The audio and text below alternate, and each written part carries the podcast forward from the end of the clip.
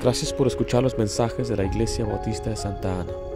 Para más información, visítenos en la web en santaanabaptist.org. Bueno, el título de este mensaje es Las bendiciones de la oración. Las bendiciones de la oración. Vaya conmigo por favor a Hechos 2, versículo 41, donde vemos la iglesia primitiva después de que se lanzaron a evangelizar, se añadieron a la iglesia tres mil personas. Y dice la Biblia en el versículo 41 que había un grupo de creyentes maduros y nuevos creyentes. Dice el versículo 41 de esta manera, así que los que recibieron su palabra fueron bautizados y se añadieron aquel día como tres mil personas. El 42 dice, y perseveraban en la doctrina de los apóstoles, en la comunión unos con otros, en el partimiento del pan. ¿Y en qué dice ahí? Y en las oraciones. Vemos que ellos estaban orando juntos, los nuevos creyentes con los creyentes que ya tenían tiempo. Ahora que soy salvo, ¿qué sigue? Usted debe aprender a orar. Hay bendiciones en la oración.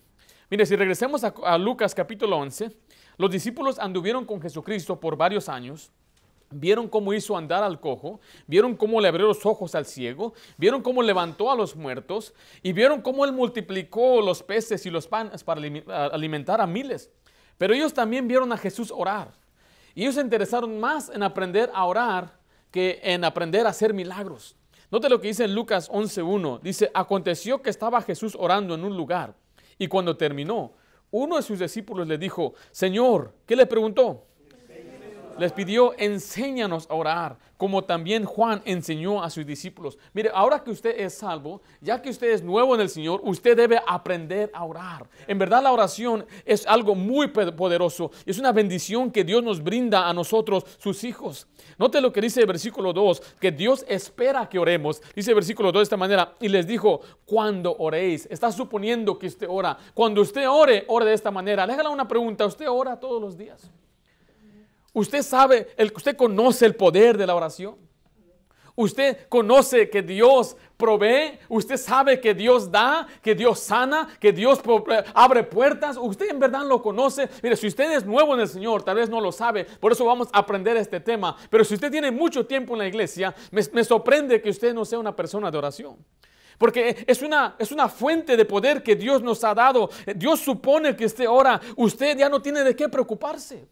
Vaya conmigo a Mateo capítulo 7. Es un pasaje paralelo, pero vamos a ver otro pasaje porque es importante ver la diferencia en algunos pasajes. Mire, Dios nos dijo, yo te di la oración, Dios voy a contestar, ora a mí, ven a mí, pídeme, yo te voy a ayudar. Y, y el cristiano en verdad ya no debe preocuparse por nada. Dice Mateo 7, versículo 7 en adelante. Pedid. ¿Y qué dice ahí? Y se os dará. Después dice, buscad y hallaréis. Llamad y os abrirá. Porque todo aquel que pide, ¿qué dice la Biblia? Recibe. Y el que busca, haya. Y el que llama, se le abrirá. Note lo que dice el 9. ¿Qué hombre hay de vosotros que si su hijo le pide pan, le dará una piedra? Parece lo que acabamos de leer, ¿verdad? O si le pide un pescado, le dará una serpiente. Pues si vosotros, siendo malos, sabéis dar buenas dádivas a vuestros hijos, cuanto más vuestro Padre que está en los cielos dará buenas cosas a los que le pidan. Miren, mis hijas, tengo cinco, no se preocupan de nada. Porque tienen un padre que provee para ellas. Ellas no se preocupan por el alimento, que si va a haber comida o no. No, no tienen preocupación de ello. Porque saben que les vamos a dar comida. No tienen preocupación por su ropa.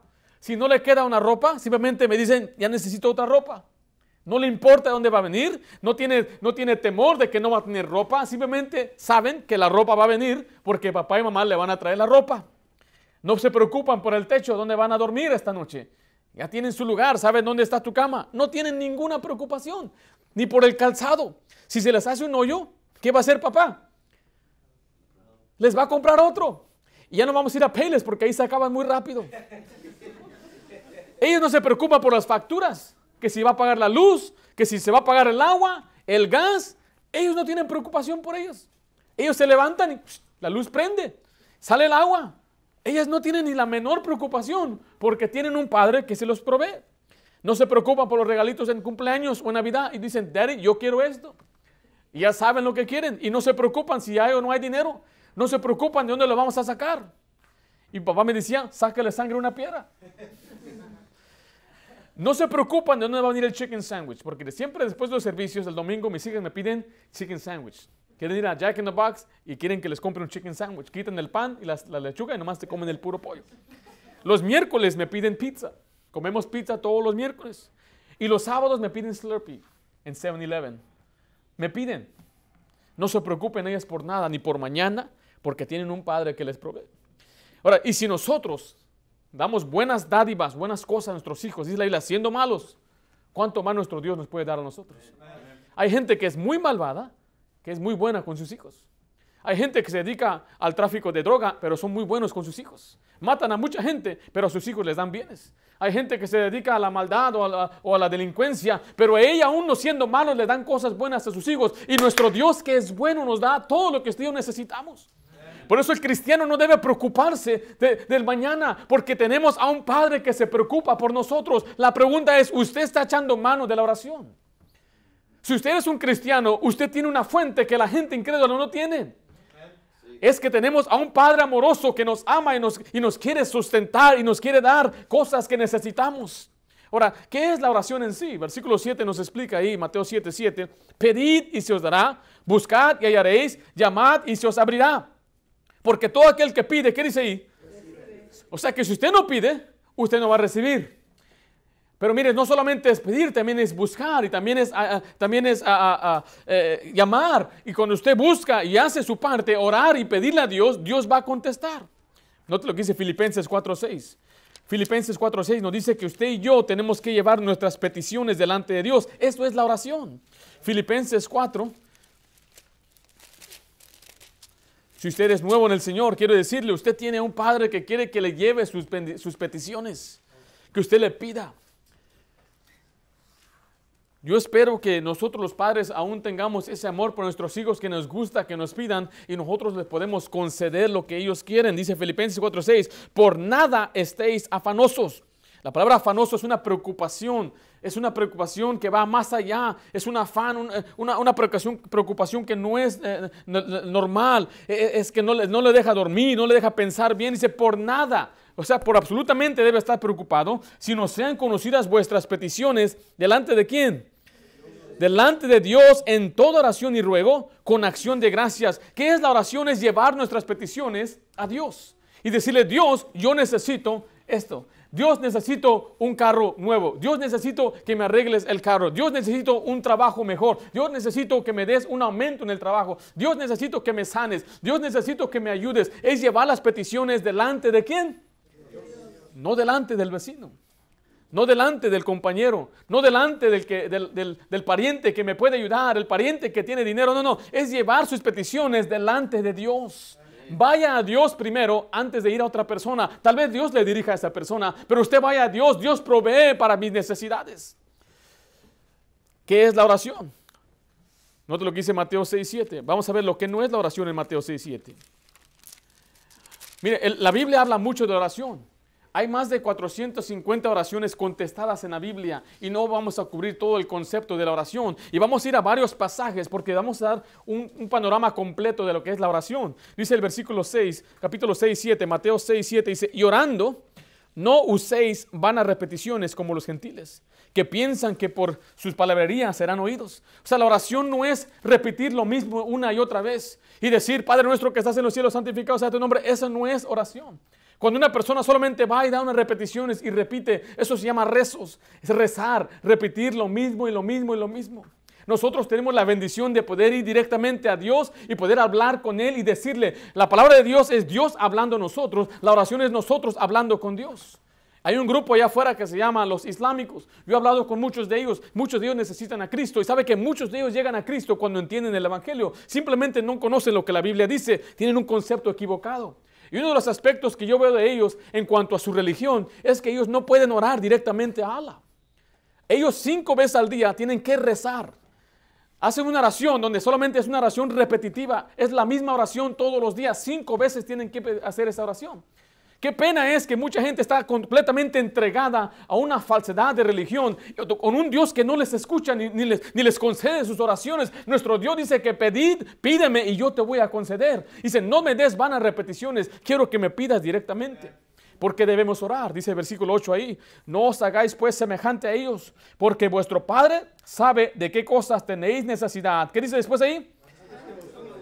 Antes de que vosotros le pidáis. O sea, Dios sabe lo que usted necesita antes de que usted se lo pida. Pero Dios quiere que se lo pida.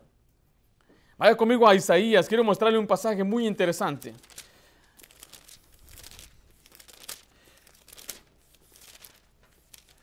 Y esto tengo que, eh, tengo que ilustrarlo con algo que me pasó a mí personalmente. Obviamente la, Biblia es, el mejor ejemplo, pero también le voy a dar una ilustración personal. Dice ahí el versículo, es el capítulo 65, disculpe.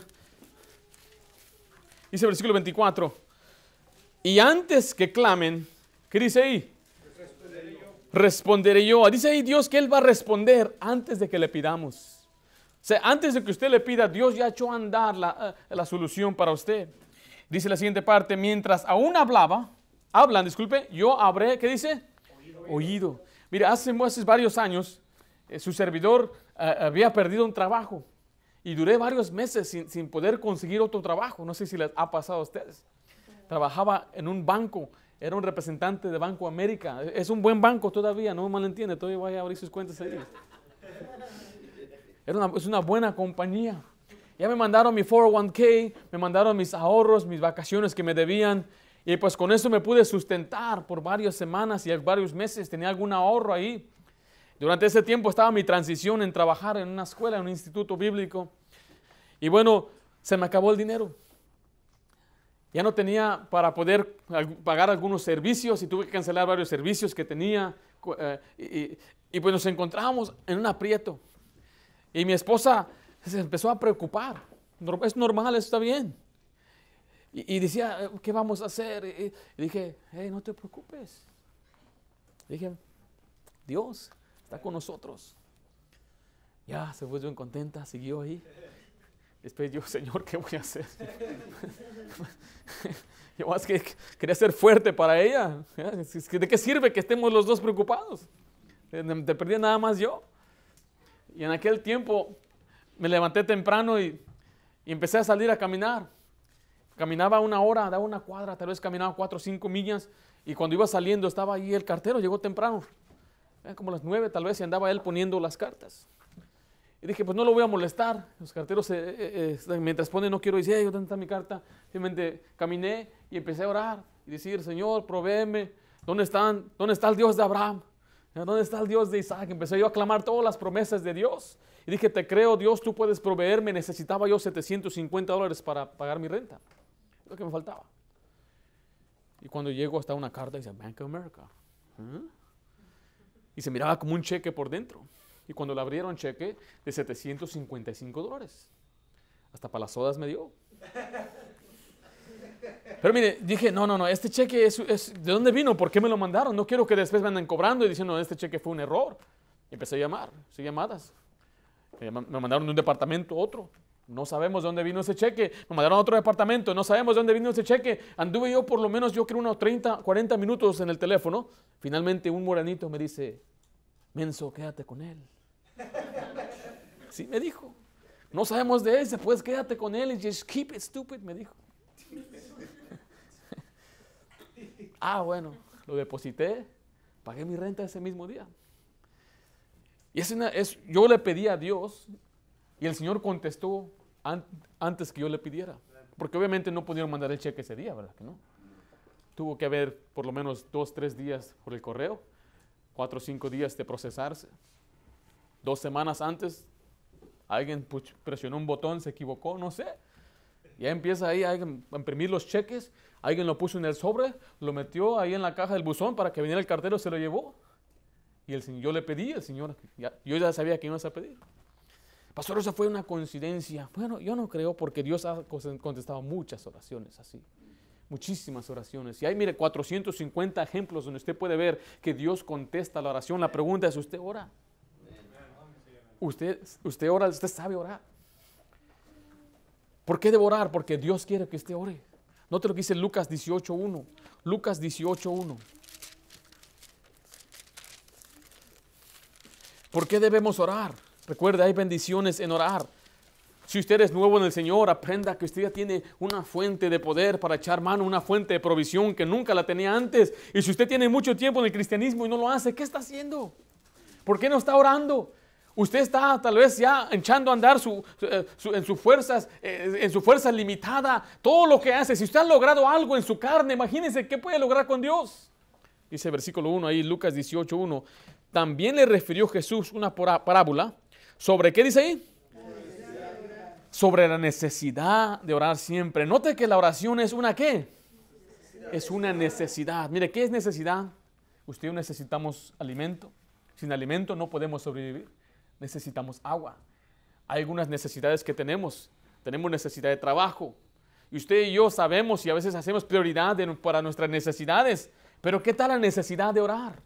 Dios dice, es una necesidad. Sin la oración no va a llegar lejos. Sin la oración no va a abrir Dios puertas para usted. Sin la oración no le va a prosperar. Dios no le va a dar, no le va a dar victoria. Usted necesita entender que la oración es una necesidad. Dice, es que no me da ganas de orar. Es una necesidad. ¿Usted va a trabajar aunque no le da ganas? Sí. ¿Por qué? Porque es una necesidad. Y se presenta ante un patrón malagradecido. ¿Por qué? Porque es una necesidad. Y sabemos que cuando hay una necesidad lo hacemos y nos, y nos motiva. Usted tiene que reconocer que la oración es una necesidad.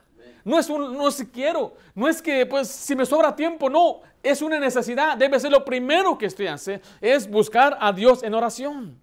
Mire, vaya conmigo Mateo 26 de nuevo, donde el Señor nos muestra que Dios está interesado en los pequeños detalles de nuestra vida. ¿Por qué debemos orar? Porque Dios le interesa los pequeños detalles de nuestra vida. Note lo que dice Mateo 6, 25. Por tanto os digo, no os afanéis por vuestra vida. Dice otra vez, no te preocupes por tu vida. ¿Qué habéis de comer? ¿O qué habéis de beber? Ni por vuestro cuerpo, ¿qué habéis de vestir? ¿No es la vida más que el alimento y el cuerpo más que el vestido? Mateo 6, 26 dice ahora, mirad las aves del cielo, que no siembran, ni ciegan, ni recojan en graneros, y vuestro Padre Celestial las alimenta. Note lo que pregunta después, ¿no valéis vosotros más que ellas?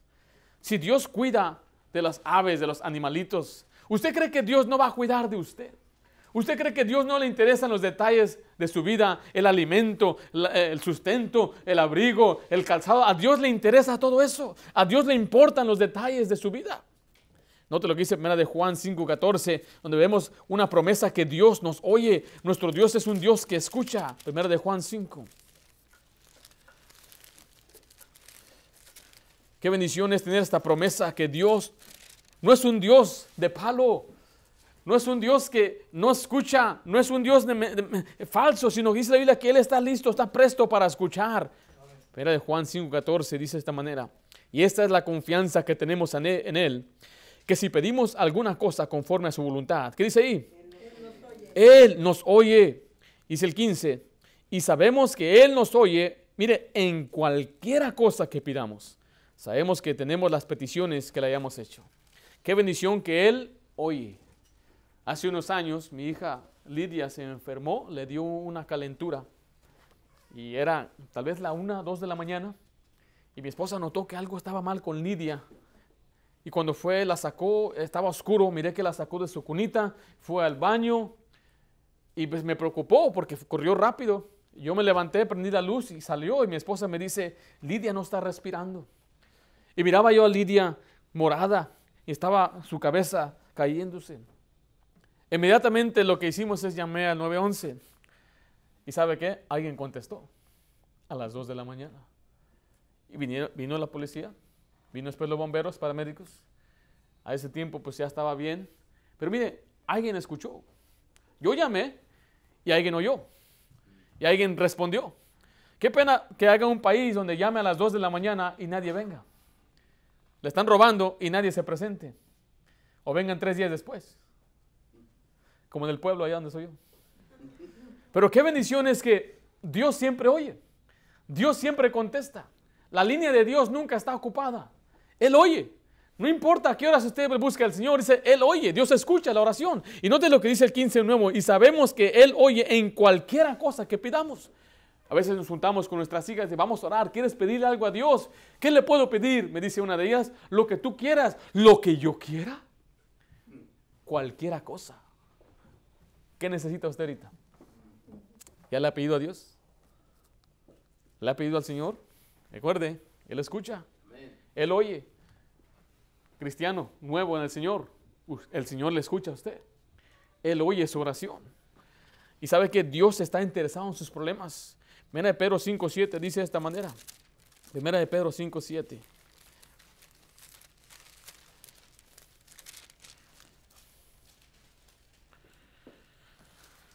Mucha muchas personas no están interesadas en su vida. Se dice, hay una estadística que dice que el 87% de las personas se alegran cuando se dan cuenta que usted le va mal. Es una cifra muy triste. Pero usted le cuenta sus problemas a un vecino, a un amigo, a un pariente, le escuchan. Pero dice la cifra, dice que por dentro se alegran que le está yendo mal a usted. Entonces, ¿para qué decirle a ellos nuestros problemas? ¿Para qué echar sobre ellos nuestra ansiedad? Mejor lleve sus problemas a Dios. Por eso dice ahí en Pedro 5.7, echando toda vuestra ansiedad sobre Él. Mire, porque Él tiene cuidado de vosotros. Dios tiene cuidado de usted. Dios le, a Dios le importan sus problemas, a Dios le importa su dolor de corazón, a Dios le importa su necesidad, pero usted tiene que echar su ansiedad sobre Dios, tiene que decirle, Señor, tengo este problema, Señor, yo tengo esta duda, Señor, tengo esta preocupación. En Isaías 37 se cuenta la historia de un rey llamado Ezequías.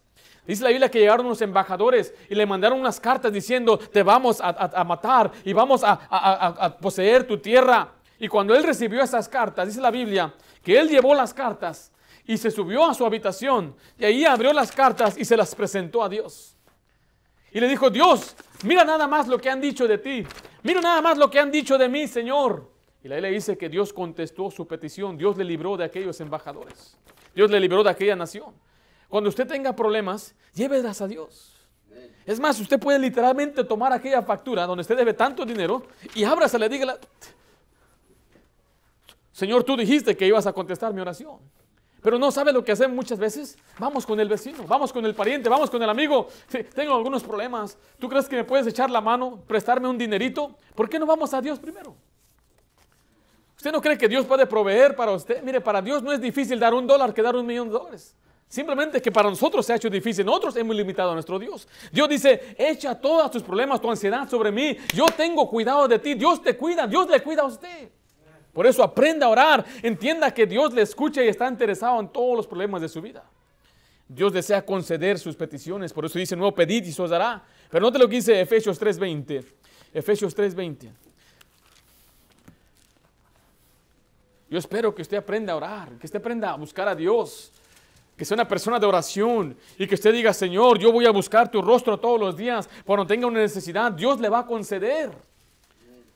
Efesios 3:20 dice de esta manera, y aquel que es poderoso, hablando de, de Dios mismo, Él es poderoso, amén, para hacer, mire, todas las cosas, mire, mucho más abundante de lo que, de lo que pedimos o entendemos, según el poder que actúa en nosotros. Este pasaje nos enseña que Dios es tan poderoso, que Él puede hacer las cosas mucho mejor de lo que usted pide a Dios. Usted le pide a Dios 10 dólares y Dios le va a dar 20. Usted le pide a Dios que restaure su matrimonio y Él se lo mejora mucho más de lo que usted se imaginaba. Porque es mucho más de lo que usted pide y de lo que usted entiende. Me acuerdo la historia de un hombre que le gustaba jugar golf, era un profesional en golf. Y había un rey allá en, Arabia, creo que era uno, de los sauditas, ¿cómo se dice? Eh, Arabia Saudita.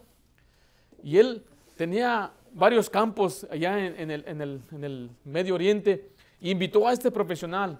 Le mandó un jet personal, lo trajo para jugar con él una semana y disfrutaron un buen tiempo, le dio de las mejores comidas, lo puso en los mejores lugares, habitaciones donde podía él imaginarse.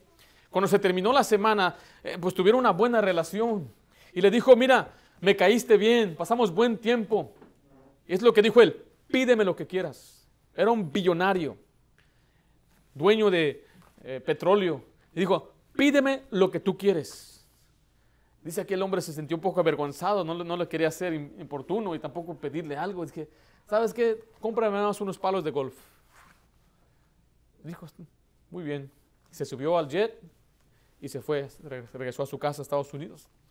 Una semana después, eh, tocan la puerta y dice, tengo, tengo algo para ti de parte del rey de, eh, Arabia. dije, pues ¿qué será? Ya, pues seguro me va a dar las, los palos de golf. Y él se imaginó tal vez unos que costaban 6 mil dólares. Pero no, no tenía una caja, no tenía un paquete, tenía nada más un sobre.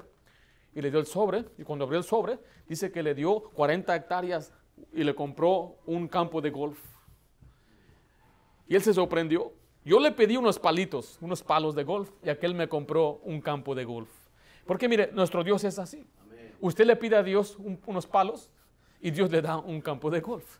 Usted le pide a Dios un, un aumento y Dios le da un mejor trabajo.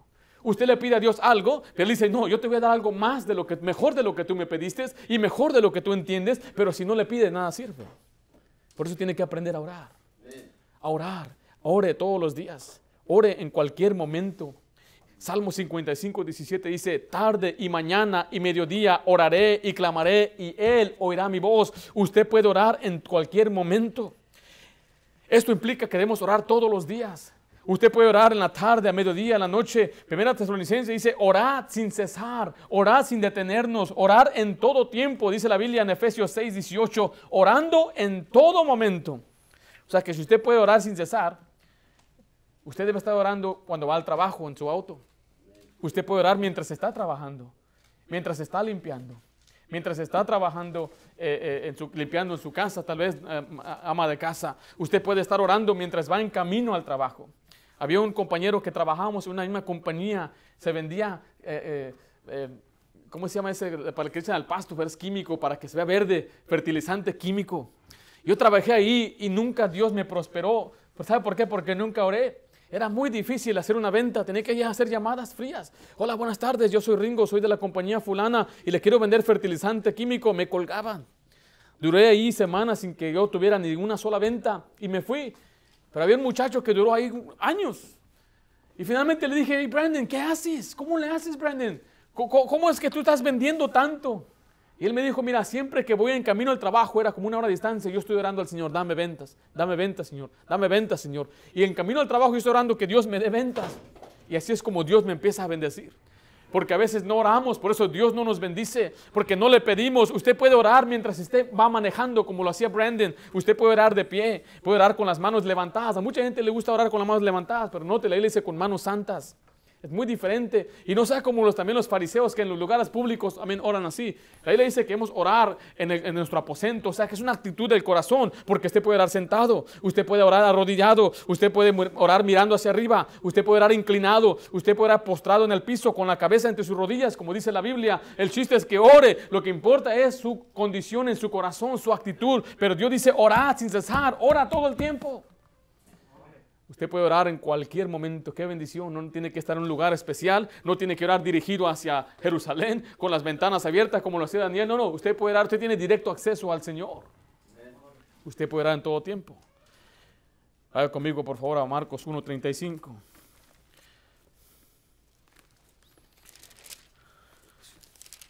Pastor, ahora que soy salvo, ¿qué debo aprender, pastor? Aprende a orar. Jesucristo es nuestro más grande ejemplo de oración siendo Dios mismo encarnado, se dedicó a la oración. Oraba para darnos un ejemplo, pero oraba también porque Él se sometió a la autoridad del Padre. Note lo que dice el versículo 35, Marcos 1.35. Levantándose, ¿cuándo dice ahí? Muy de mañana. Eso nos habla del tiempo. Si usted quiere aprender a orar, usted tiene que tener un tiempo aparte. Siendo muy de mañana, siendo aún muy oscuro, salió y se fue a un lugar desierto y ahí oraba. Cuando usted piensa muy de mañana y siendo aún muy oscuro, ¿qué horas eran? ¿Mande? Cuatro, cinco de la mañana, ¿verdad? Es la hora que él salía, aún estaba oscuro. Pastor, tan temprano tengo que levantarme para orar. ¿A qué hora se entra a trabajar? Todo depende de su horario también, obviamente. Si usted entra a las 7, creo que es un buen tiempo levantarse temprano. Algunos que entran a las 3. Entonces es diferente. Algunos trabajan de noche. Usted tiene su propio horario, pero el chiste es que tenga un tiempo. Usted tiene tiempo para, para comer. Tiene tiempo de lonche. Tiene tiempo de trabajo. Hace citas para el dentista, para el doctor. Tiene tiempo para todo eso, pero ¿qué tal para orar? Jesucristo tenía un tiempo para orar. Los discípulos tenían tiempo para orar.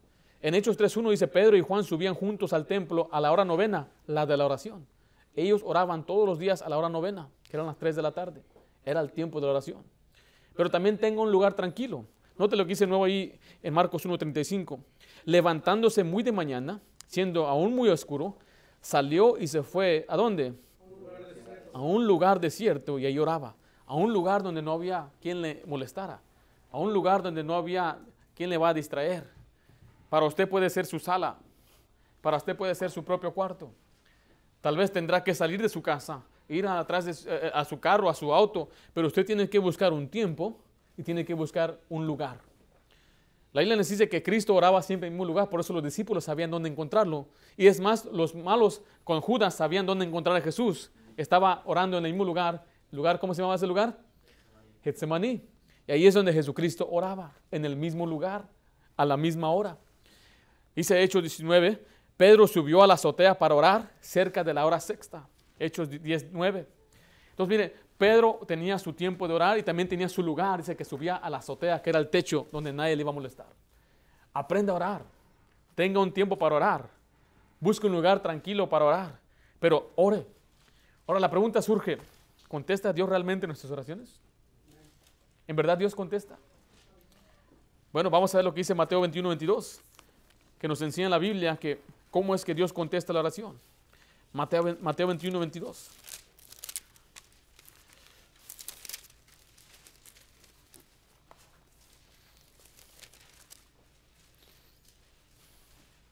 Dice, y todo lo que pidieres en oración, ¿cuál es la condición? Según la siguiente parte.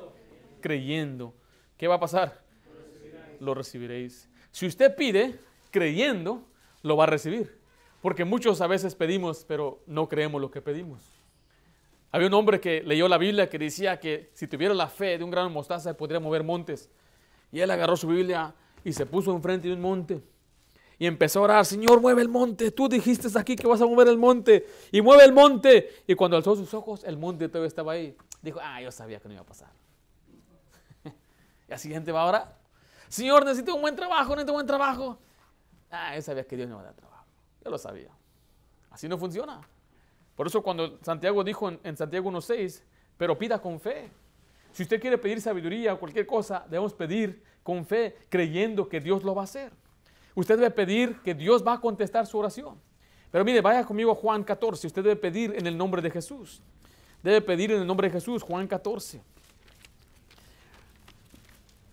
Nosotros los cristianos a veces tenemos una retórica unas palabras que usamos simplemente por costumbre y no sabemos por qué las decimos. Oramos en el nombre de Jesús, oramos, amén. Y no entendemos por qué usamos esa frase en el nombre de Jesús.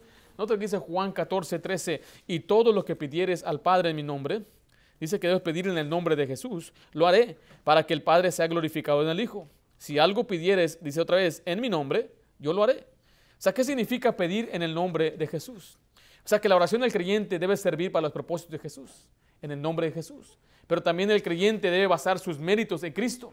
O sea, yo vengo porque yo no soy digno de pedirle a Dios. Por eso vengo yo en el nombre de Jesús. Jesús me dijo que si yo pido algo en su nombre, Él lo va a hacer. Es como cuando alguien, le dice, mire, aquí te recomiendo a este, este mecánico. Dile que yo te recomendé para que te dé un buen precio. Entonces usted viene diciendo, hey, me mandó fulano Tú lo conoces, sí. Él me dijo que, que, viniera a ti. Oh, ok, te voy a dar descuento porque eres amigo de él. Yo vine en el nombre de aquella persona. Entonces, en el sentido de oración es que yo vengo a Dios, pero no porque yo merezco, sino porque Jesús me dijo, Él pagó por mí en la cruz, Él derramó su sangre, dije, ahora que te recibo, tú puedes ir al Padre y dile que yo te mandé. Y cuando usted ore al Padre, diga, Señor, yo vengo porque Cristo me dijo que viniera a ti. Vengo en el nombre de Jesús. Vengo por la autoridad de Jesús. Te ploro, te ruego, Señor, por el nombre de Jesús, que tú me des lo que yo necesito. Pero tenemos que orar al Padre y tenemos que pedir en el nombre de Jesús. Pero no te dice primero de Juan 3:22. Porque algunos dicen, pastor, yo oro, yo oro y Dios no contesta mi oración. ¿Por qué Dios no contesta mi oración? Este pasaje le va a dejar saber exactamente por qué Dios no contesta su oración. Primero de Juan 3, dice el versículo 22 de esta manera. Y cualquiera cosa que pidieres le recibiremos de Él. Qué bendición hasta este punto, ¿verdad? Cualquiera cosa. ¿Qué necesita? ¿Qué quiere? Aquí en California se nos hace difícil pensar que un día el Señor nos conceda algo como una casa propia. Pero ¿podrá Dios darnos una casa propia? No, menos Orange County, dicen algunos. Orange County menos. El condado más caro de todos Estados de California. ¿Sabía usted eso? Pero Dios puede hacerlo. cualquiera cosa. Pero note la siguiente parte del pasaje. Porque guardamos sus mandamientos. Uh, ahí está lo duro. Le podemos pedir a Dios cualquiera cosa porque guardamos sus mandamientos. O sea, si guardamos sus mandamientos, dice la siguiente parte, y hacemos las cosas que son agradables delante de Él. O sea, usted le puede pedir a Dios lo que usted quiera con tal de que se esté guardando sus mandamientos y haga lo que Dios quiere. O sea, que no haga lo que le desagrada a Él. Guarde sus mandamientos y no viva en pecado. Básicamente lo que está diciendo. Es todo lo que tiene que hacer. Y es la razón por qué muchos no vienen a orar, porque saben que no pueden orar. Saben que Dios no le va a contestar. ¿Por qué? Porque no están guardando sus mandamientos y no están haciendo lo que a Dios le agrada. Entonces dicen, no, antes, ¿para qué orar? En vez de arrepentirse y decir, ok, estoy mal, debo cambiar, y después voy a guardar mis mandamientos, los mandamientos y ahora Dios va a contestar mi oración. Por eso es la razón que Dios no contesta la oración de mucha gente, porque anda mal. Mucha gente tiene rencor contra esta persona y no perdona. Y si usted no perdona a Dios, Dios no le va a perdonar a usted y Dios no le va a contestar la oración a usted. Por eso tenemos que arreglar nuestro corazón, tenemos que guardar sus mandamientos y usted confiadamente se puede decir, Señor, aquí estoy pidiéndote una petición. Y si no le contesta, dice, pero Señor, yo he guardado tus mandamientos, estoy haciendo lo que es agradable delante de ti. Pero el problema es que muchos de nosotros, Dios no contesta nuestras oraciones porque no estamos guardando sus mandamientos. No estamos haciendo lo que Dios nos pide. No estamos obedeciendo su palabra. No estamos nosotros dejando las cosas que a Dios le desagradan. Por eso Isaías 59, 2 dice, eh, pero vuestras iniquidades han hecho división entre vosotros y vuestro Dios, y vuestros pecados han hecho ocultar de vosotros su rostro, mire, para no oír. Cuando usted está mal, Dios no escucha la oración. Cuando usted está en pecado, Dios no le va a escuchar. Entonces, pastor, ¿qué voy a hacer? Si, si, estoy en pecado, usted tiene que confesar sus pecados al Señor. Debe usted limpiar su corazón y decirle, Señor, vengo a confesar mis pecados para restaurar mi relación contigo. Note lo que dice Hebreos 4, 16, por favor.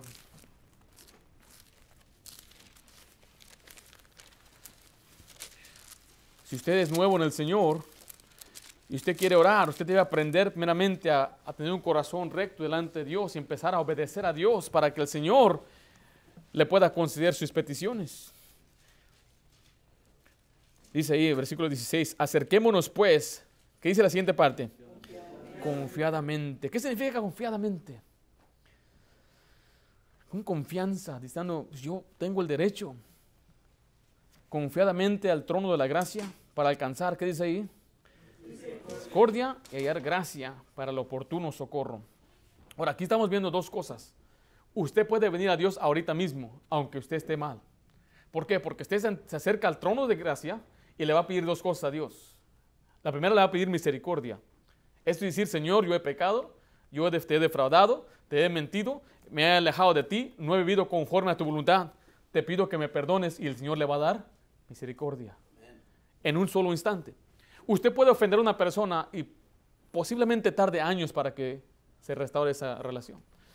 Usted puede defraudar a alguien y, le va a tardar mucho tiempo. Perdóname por lo que te hice. Sí, pero todavía me acuerdo. Pero con Dios no es así. Usted puede arreglar cuentas con Dios ahora mismo.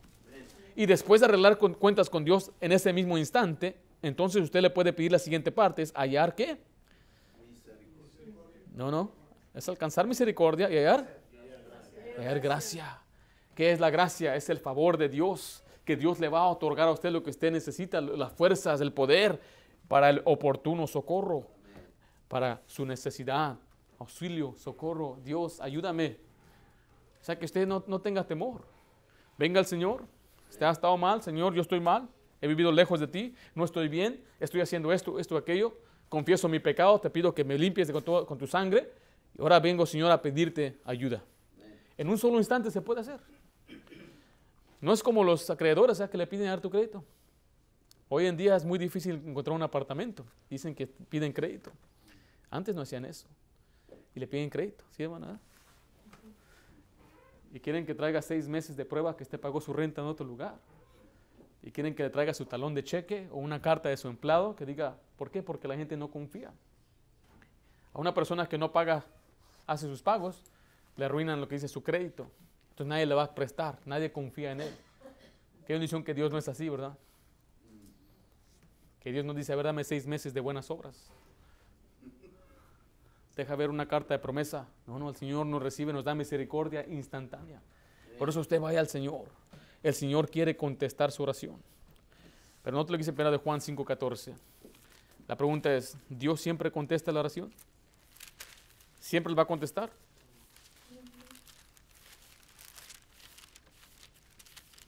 Primera de Juan 5, versículo 14. Nosotros sabemos, ah, ¿cuál dije, hermanos? 5.14. Y esa es la confianza que tenemos en Él. Que si pedimos alguna cosa, note la siguiente frase, conforme a su voluntad. ¿Qué dice ahí? Él nos oye. Le, le- le voy a decir que hay tres posibles respuestas. La mera sí. Dios le va a contestar su oración. Si usted le pide. Si pide creyendo, si pide conforme a su voluntad. Pero también la respuesta va a ser no.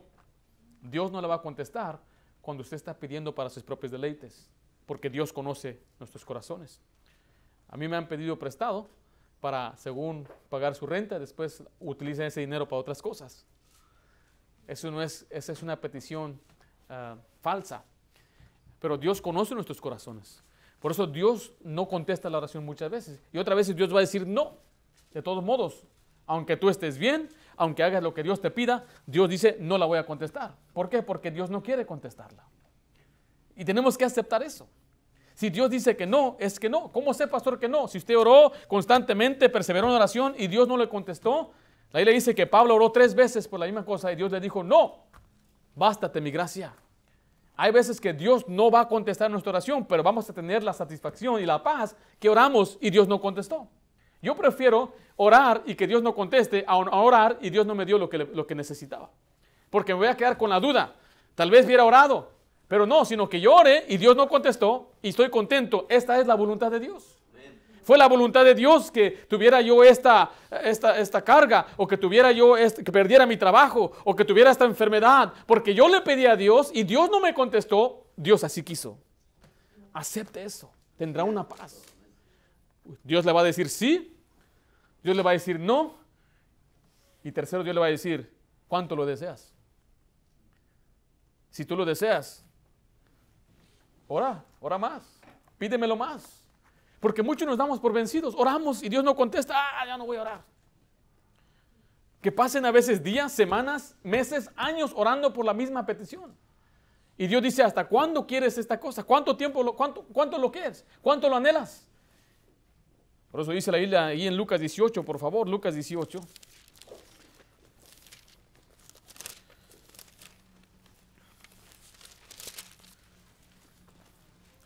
También le refirió Jesús, versículo 1, también le refirió Jesús una parábola sobre la necesidad de orar, dice ahí siempre, y no qué, y no desmayar, no darse por vencido, sino seguir orando y orando y orando. Le dice perseverando en todo tiempo. Algunas cosas que Dios dice, ¿quieres esto? Tienes que perseverar en oración. Porque la historia cuenta, dice el versículo 2, diciendo, había una ciudad, una juez, un juez, disculpe, que ni temía a Dios ni respetaba al hombre. Había también en aquella ciudad una viuda, la cual venía a él diciendo, hazme justicia de mi adversario. Y él no quiso por algún tiempo. Pero después de esto dijo dentro de sí, aunque ni temo a Dios, ni tengo respeto a hombre, sin embargo, porque esta viuda me es molesta, le haré justicia. No sea que viniendo de continuo me agote la paciencia. Y dijo el Señor, oíd lo que dijo el juez justo, injusto. ¿Y acaso Dios no hará justicia a sus escogidos que claman a Él día y noche?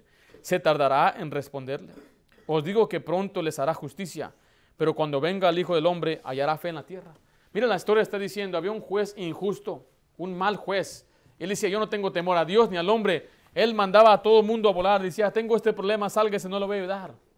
Pero venía una viuda todos los días a decirle, Señor, dame justicia, Señor, dame justicia. Él la corría, saquen a esa señora de la cámara. Y al día siguiente se presentaba otra vez, ay, viene esta doña otra vez. Ya le dije, doña, que no le voy a ayudar a usted, sáquenla otra vez. Y al día siguiente se presentaba otra vez, dice, ay, nomás esta doña no entiende. Señora, ya le voy a decir una y otra vez, no le voy a dar su justicia. Por favor, ya no se presente a la corte. Llegaba el juez mirando, ahora no llegó la ancianita. Y ahí va apareciendo, ahí viene otra vez esta doña, no deja. Y sabe que dijo, ya para que no me agote la paciencia, le voy a dar lo que ella quiere. ¿Qué quiere, doña? Pues es que mi vecino mató a mi vaca. Pues dale, pues tráigame a su vecino. Y le dio la justicia. ¿Por qué? Porque le rogaba y le rogaba y le rogaba y le rogaba. Después la pregunta dice, ¿acaso Dios no hará justicia a los que claman a él día y noche? ¿Acaso Dios no va a contestar su oración? Mire, usted tiene necesidad, pero no ora día y noche. Yo no entiendo cómo puede ver que haya gente que tenga un padre inconverso, una madre inconversa y no ore todos los días. Yo no puedo entender cómo tenga un hijo que no es salvo, un hijo que anda mal y no ore por su hijo todos los días. ¿Cómo no puede orar por su hijo todos los días? Ore por sus hijos, por su padre. Papá, Dios, salva a mi padre. Mi padre está perdido todos los días, día y noche, día y noche orando. Señor, salva a mi padre. Yo no puedo entender cómo hay cristianos que tengan la Biblia, la fe, en la iglesia que les enseñan la Biblia y no oran. ¿Cómo es posible que Dios dice, pídeme lo que quieras, cualquiera cosa que me pidas, yo te lo voy a dar, pero no vamos a oración?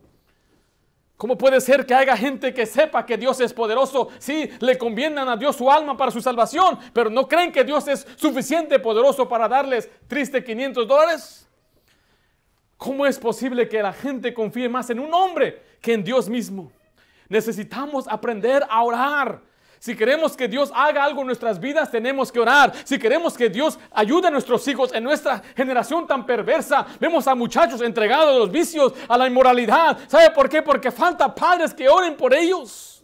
Su servidor es producto de padres que oraban. Mire, yo no fui el hijo modelo, pero me acuerdo levantarme, despertarme a las 3 de la mañana y allí al poste de la mesa, de la, de la cama, mi madre arrodillada orando por mí. Mi padre oraba por mí. Entraba yo a su, a su, habitación para hablar con él y ahí estaba arrodillado orando y tenía que esperar. Pasaban 20 minutos, entraba, ahí estaba todavía postrado. Regresaba, pasaban 10 minutos más y ahí lo miraba todavía y decía, ¿qué tanto ora? Está orando por mí. Necesitamos orar por nuestros hijos, por cada uno de ellos, por nombre. Señor, ayuda a Lidia. Señor, ayuda a Karen. Señor, por favor, ayuda a que Naomi conozca a Cristo. Y si un hijo se nos ha alejado, mire, usted puede hacer más por sus hijos orando por ellos que hablando con ellos. Porque muchos padres quieren hablar con sus hijos y decirle, taca, taca, taca. muchas veces es muy difícil, es imposible. Mejor ore al Señor. Usted tiene un trabajo que le impide pues, disfrutar su familia, poder estar en las cosas del Señor. Ora al Señor que Él haga algo. Necesita más dinero, necesita un mejor lugar para vivir. Eh, su carro está arruinado. Ora al Señor, pídele a Dios.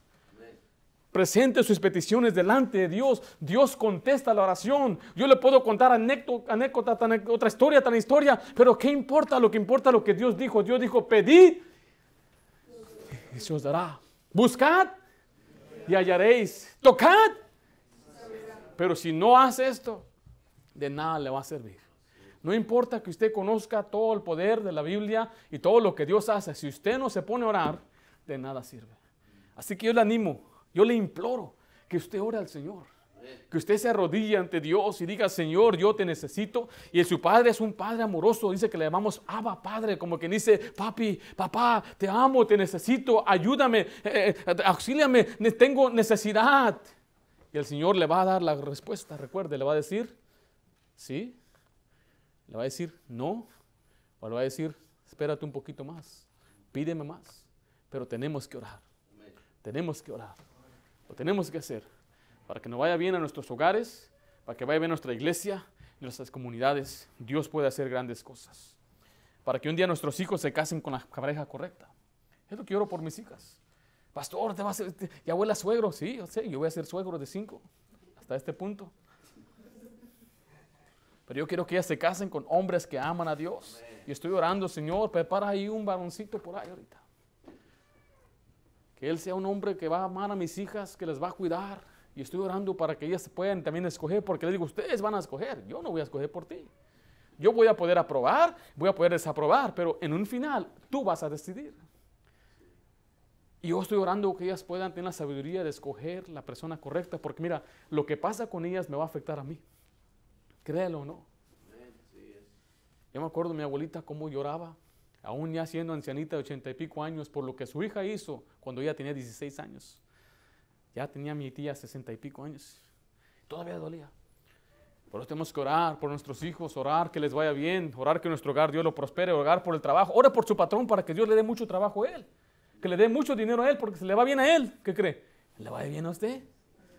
No hable mal de su patrón, ore por él. Pero si no oramos, de nada sirve. O sea, no que Dios nos sirve, nosotros estamos limitando el poder de Dios en nuestras vidas. Así que tomamos la decisión de orar. Ahora que soy salvo, pastor, ¿qué debo hacer? Aprende las bendiciones de la oración. Vamos a hacer una oración.